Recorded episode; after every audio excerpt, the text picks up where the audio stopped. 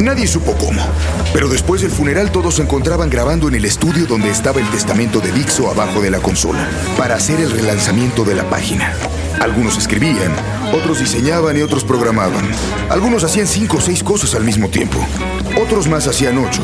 Y todos estaban tan inmersos en el trabajo que no se dieron cuenta de que habían dejado el ataúd sin cerrar. Alguien recordó que habían regresado a laborar porque el negocio de la caña de azúcar hacía mucho estaba a la baja y tenían que dar la noticia que nadie había difundido desde 1877. Camino a las oficinas de Dixo, un niño de 12 años dijo, Yo tenía 8 cuando Dixo inició. Esto sería una segunda entrega con Gabriela Granados, mi cuatacha a la que vine a desmañanar. Pero este lo vamos a intitular Susana Memorias del Table Dance. Dixo presenta Tao con Fernanda Tapia. Ideas circulares. Oye, ¿qué onda con este libro? Tiene nueve meses de que lo promovimos y te siguen llamando hasta de Don Francisco para promoverlo. ¿No te hicieron bailar el Poki o esta madre que bailan ellas? Este, Oye, no. ¿cuándo se te ocurrió semejante cosa? Porque hay una gringa muy famosa que ganó el Pulitzer porque se metió de conejita de Playboy. Mm. En la época más fuerte del feminismo, ella dijo, pues para que vean cómo las tratan, ¿no? Mm. Pero a ti cuándo se te ocurrió decir, juega, me aviento, con todo que es bien peligroso.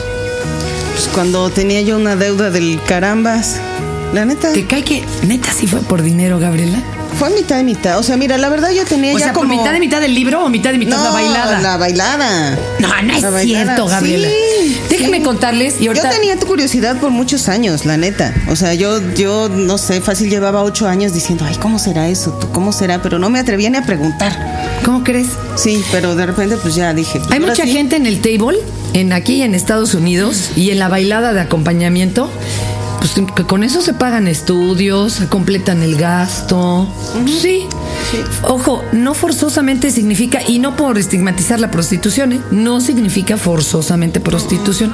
Cuéntanos, a ver, ¿qué hiciste? ¿Cómo- a, qué, ¿A qué antro llegaste? ¿Cómo, ¿Cómo se presenta uno y pide chamba? Digo, ahorita que hay tanto empleo menos. Sí, fíjate que ahorita sí, en realidad, aunque suene feo, sí parece ser una ¿Opción? Una opción. Bueno, de hecho, honestamente para mí en cierta medida lo fue. Te digo que yo llevaba muchos años con esa famosa curiosidad, ¿no? De, de qué onda con el. Y seguramente con- con ese muchas amigas la tienen. Sí, seguro. Pero bueno, el caso es que a pesar de haber estado muchos años trabajando en cosas de sexo, no me había metido yo a ese, a ese campo, sino hasta que un día pues ya me alucinaban todos mis bancos, ¿no? Que llevaba pues no sé, como tres, cuatro, cinco meses sin pagarles mi casero. De repente yo me quise volver 100% freelance y el periodismo de autor en México pues no es muy apreciado, no se entiende que se necesita un punto de vista sobre las cosas eh, y se necesita pagar eso, ¿no? Porque uno se dedica tiempo y, y- e inteligencia y recursos y todo lo demás a eso.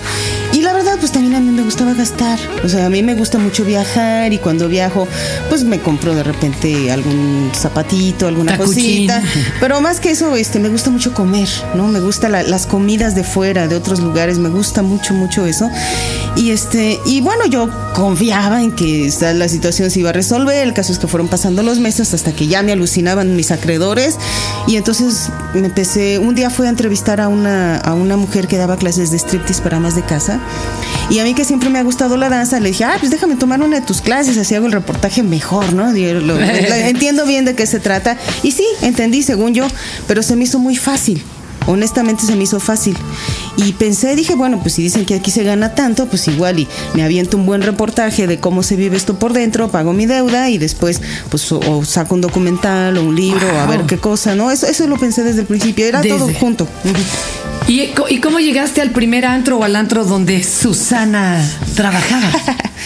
Pues llegué a través de una representante. Lo primero que hice fue conseguir una recomendación con una representante. Tú puedes trabajar independientemente, lo cual no recomiendo a una principiante, ¿no? Es, es muy difícil en- entrar una solita, menos que una sea una cabrona, no así directamente, porque el medio es muy fuerte.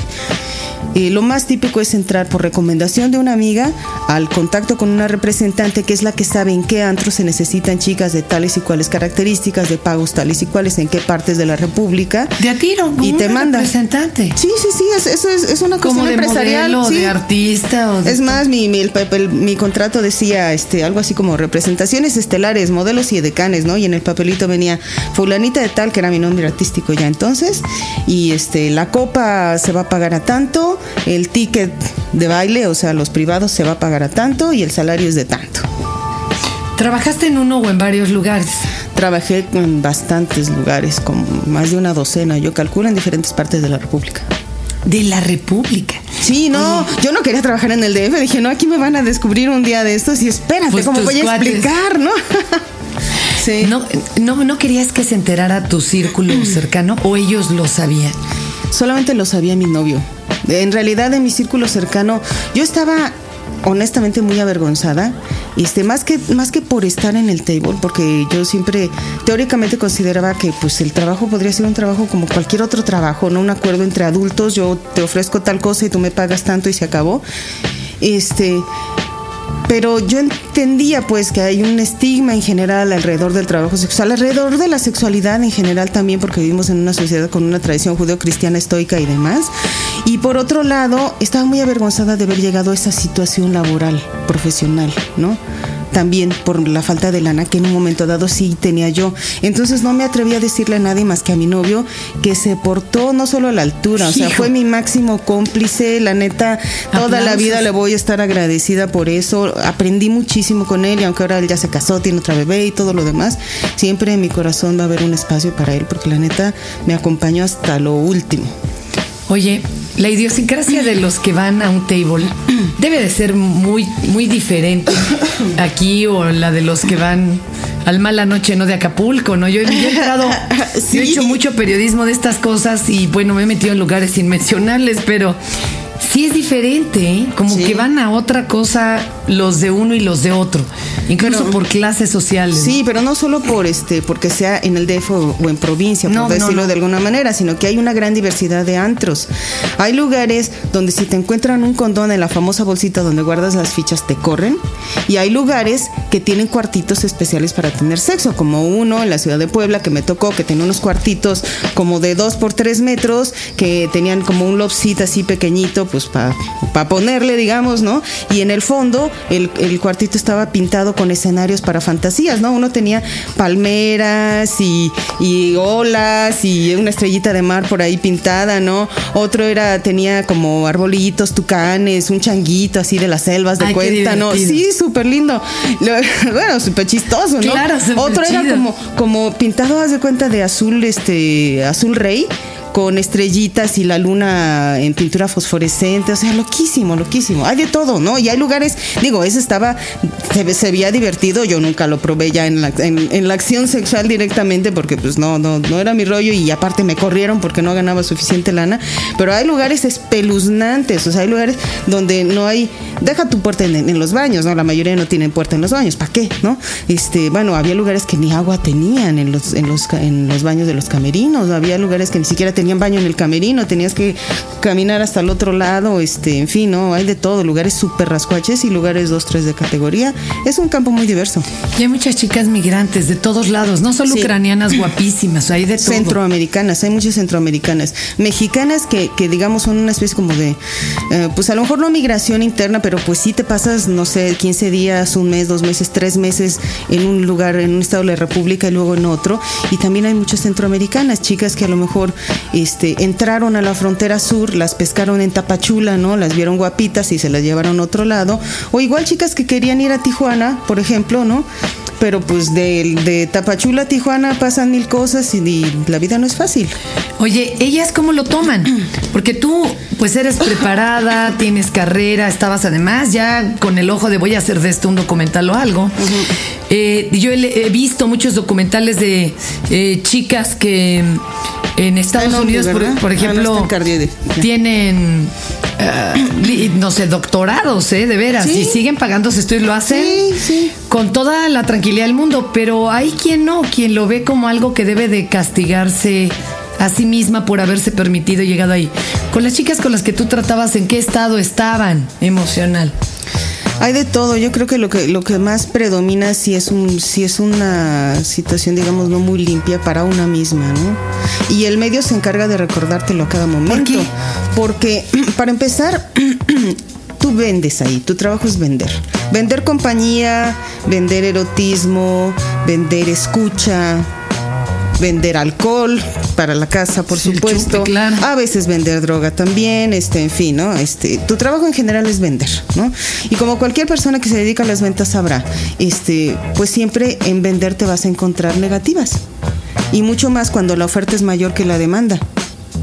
Entonces, constantemente el medio te está recordando, te está diciendo no, no, no. Entonces, tú por más que te la pases en el gimnasio, te compras la mejor ropa que puedes, te arreglas lo más bonito que puedes, este, te haces el cabello así, asado, bla, bla, bla, haces todo lo posible por verte hermosa. Lo más probable es que la mayor parte del tiempo te estén diciendo no, no, gracias, dile a mi compadre, ya se me acabó la lana, este, todos los pretextos y a veces razones reales que tienen los clientes para darte una negativa. Entonces, eso muchas veces incide en la autoestima de la chica, sobre todo si no tiene una, una perspectiva de por qué está allí. Y hay muchas veces el, el hecho de la noche es cabrona, la noche te, te jala, este, no solo a los vicios, por llamarlo de alguna manera, ¿no? sino al, a esa, digamos, al lado oscuro de la vida, ¿no? Entonces muchas veces eso hace un círculo vicioso de baja autoestima, explotación, este, en fin, ¿no? Si hay explotación. Sí, por supuesto. Claro que sí. ¿Quién te explota? Ah, o sea, hay, ¿El dueño hay explotación también en las fábricas, ¿eh? Déjame te Ah, cuento. O sea, en las Claro. escuelas los maestros los explotan, a- o sea, casi a todo mundo nos explotan en cierta manera. En los medios también nos explotan. ¿Cuánto nos pagan por una cosa que les da ganar X o Y a la empresa, no? Sí, también, por supuesto. La explotación existe en todos lados. Este, y existe en este campo no nada más para las chicas, también hacia los clientes. A mí sí me, me consta que a veces les cobran lo doble de lo que se tomaron, aparte de que a veces los precios son estratosféricos.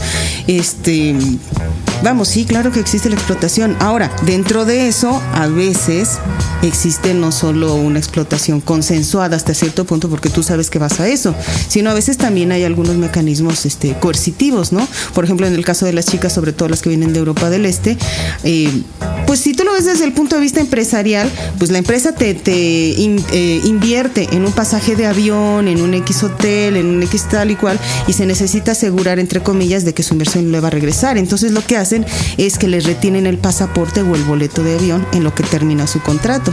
Entonces en ese lapso de los tres meses, por ejemplo, la chica no puede ir a ningún lado, ¿no?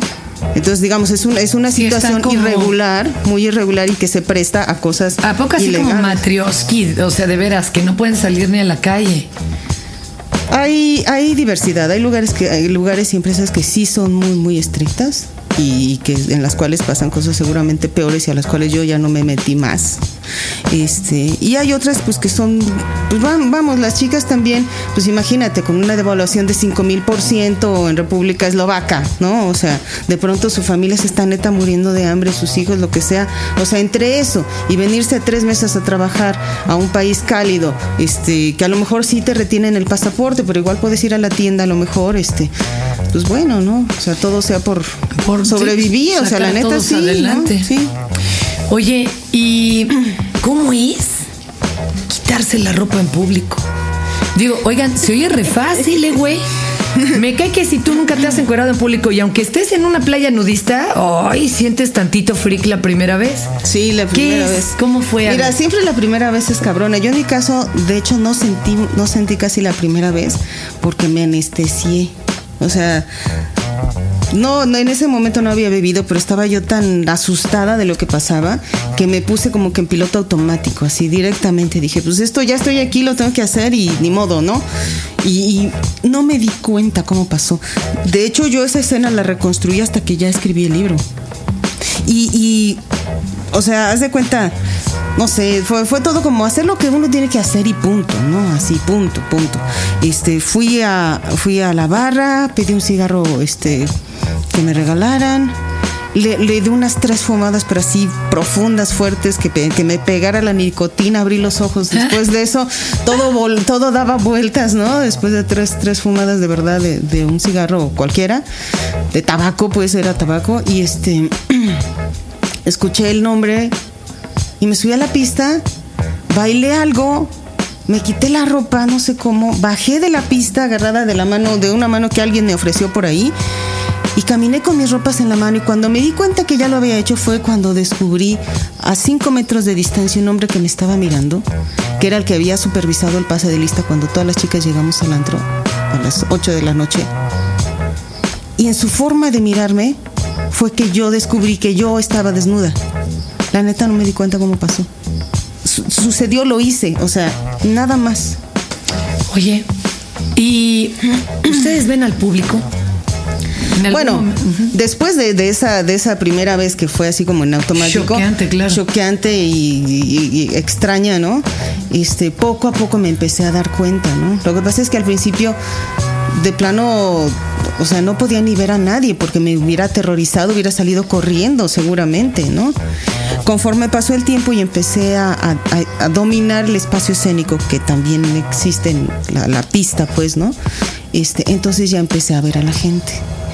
Y, y un buen día me di cuenta, mirando por encima de mi hombro, que había 20, 30 hombres babeando a mis pies por el baile que yo estaba haciendo, que no ni respiraban, ni parpadeaban, ni podían cerrar ni abrir la boca, estaban así como pasmados, ¿no?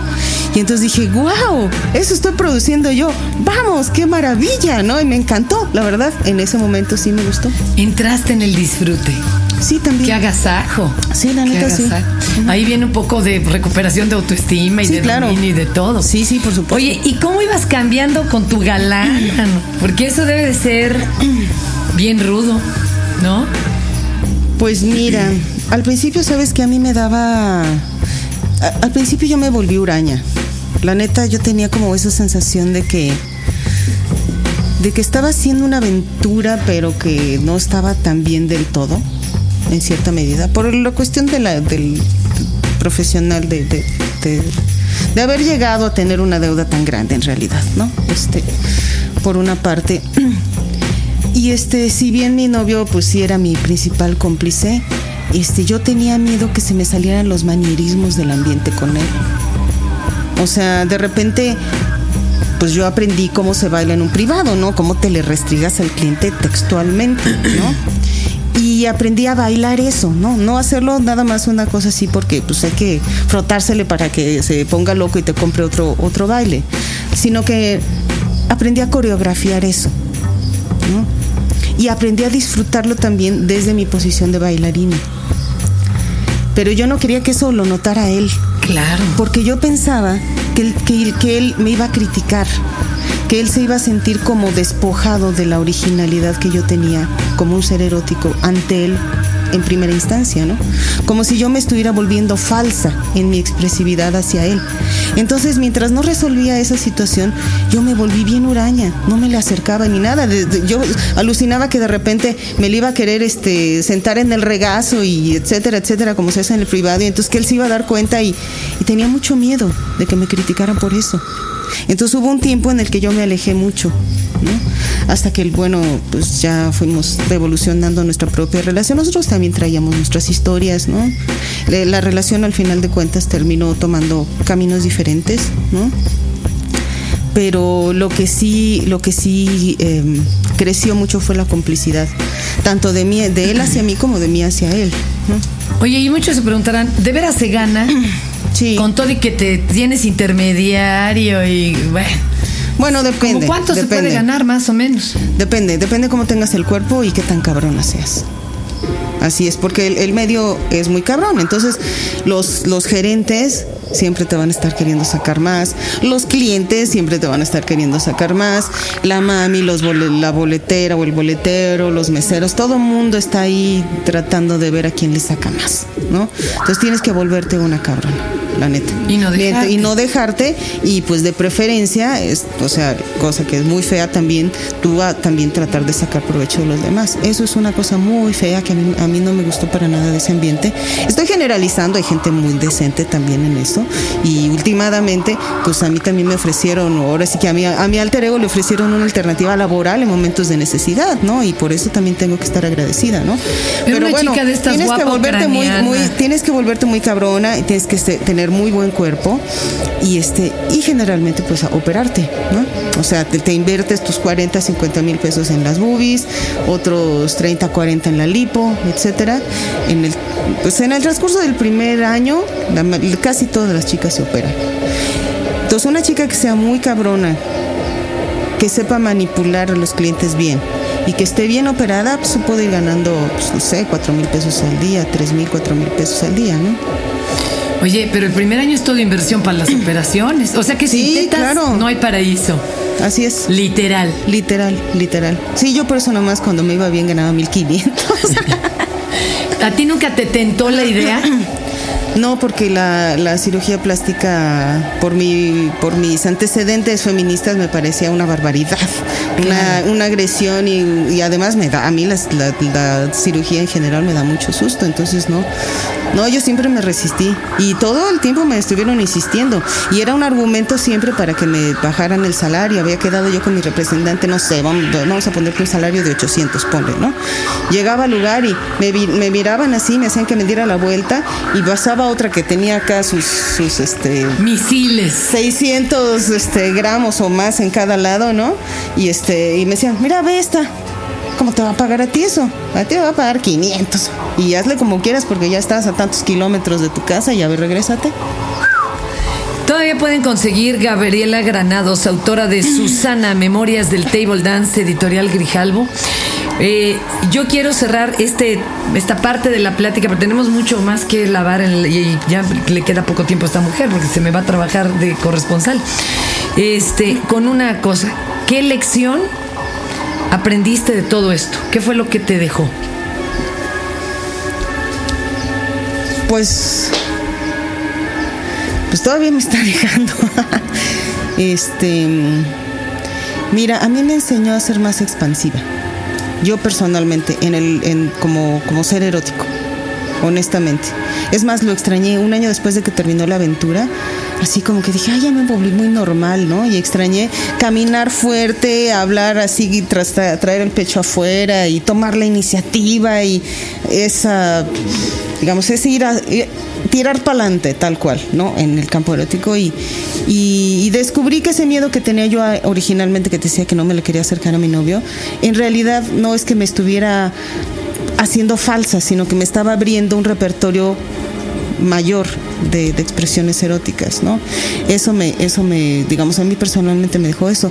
Pero lo otro, pues es una reivindicación de género y de gremio, en cierta manera, ¿no? Porque finalmente esa es una industria que legal, paralegal y a veces ilegalmente mueve muchísimo dinero, muchísimo dinero, muchísimo dinero que va a parar no solo a las bolsas de los dueños, sino también a los platos de comida de los hijos de los taxistas, de las boleteras, de un montón de gente, los dueños de los gimnasios, los que hacen la ropa, es los que tienen las estéticas, todo ese montón de dinero que circula ahí, circula ahí gracias al trabajo de las chicas, a ese trabajo denostado, mal visto por la sociedad, y que y cuyo estigma solo cargan ellas, porque un DJ, otro personaje infaltable de los antros, le dice a sus cuates que trabaja en un, en un, en un table y todos, manito, ¿cómo estás, hermano? Invítame, que no sé qué, ¿no? Pues lo toman así como que wow, ¿no? Pero una chica le dice a otras personas que trabajan en un table, pues de prostituta no la bajan, ¿no? Pues muchísimas gracias, Gabriela. Hasta aquí este pedacito de plática. Luego le damos más cuerda. Tao, con Fernanda Tapia. Ideas circulares. Dixo presentó.